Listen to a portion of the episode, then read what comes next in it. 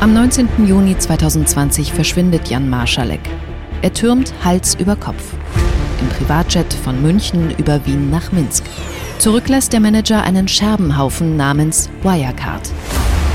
Dann dieser Marschalek, der Vollbetrüger war. Sie haben halt Geschäfte abgewickelt, die normale Banken nicht machen. Bis es im Sommer 2020 knallte. Ist er nur ein charmanter Hochstapler? Hatte diese sexy, machtvolle Aura. Oder ein eiskalter Milliardenabzocker? Eine meiner Kolleginnen, die mit an diesem Podcast gearbeitet hat, ist Birgit Haas. Sie ist Finanzexpertin beim Magazin Kapital. Birgit, hast du eigentlich Angst, seitdem du für Wirecard recherchierst? Ja, es gab durchaus Tage und Wochen, in denen ich Angst hatte. Das lag daran, dass ich zu einem sehr frühen Zeitpunkt angefangen habe zu recherchieren. Damals war Markus Braun noch nicht mal verhaftet. Und ich bin im Zuge der Recherche über das Netzwerk eben auf Namen von Menschen gestoßen, die ganz klar der eher illegalen Glücksspielszene zuzuordnen sind, beziehungsweise sogar mafiösen Strukturen.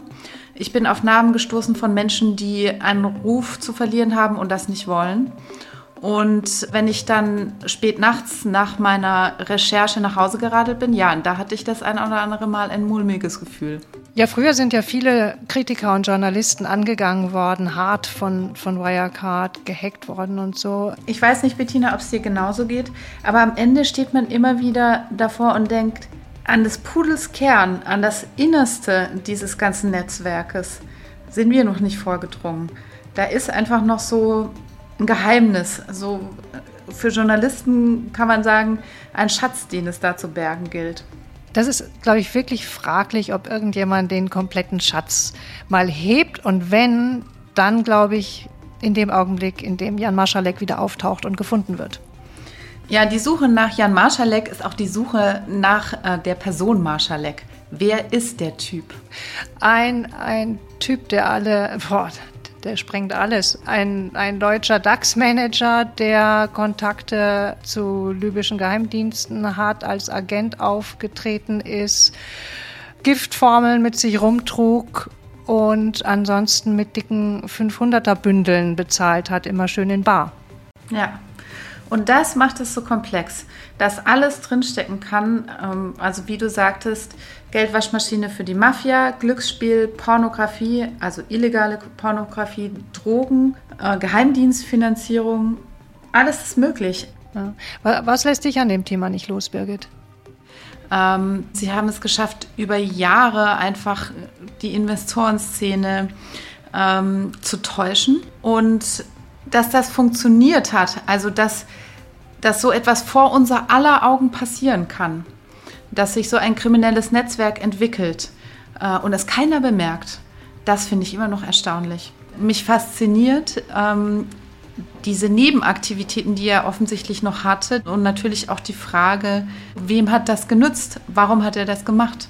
Ja, das war irgendwann wie so ein Sog, dass man von morgens bis abends an der Recherche saß, nachts ins Bett gegangen ist und gedacht hat, oh, morgen muss ich aber unbedingt nochmal nach dem gucken, was hatte der damit zu tun, was war in, in Singapur, in Manila, wen kriegen wir noch ans, ans Telefon? Und dann die große Frage, wo ist Jan Maschalek?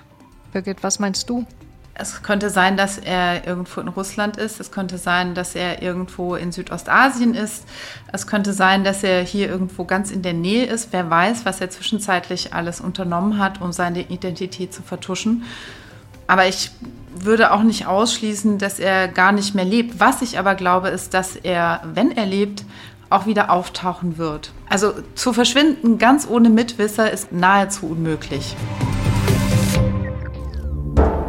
In Chasing Maschalek begeben wir uns auf die Suche nach dem untergetauchten Wirecard-Manager und schauen uns das größte Wirtschaftsverbrechen des Jahrhunderts ganz genau an. Das ist einfach nochmal die ganze Wirecard-Geschichte absolut verständlich ähm, und spannend aufbereitet. Und es wird auch das ein oder andere ganz neue Detail zu hören sein.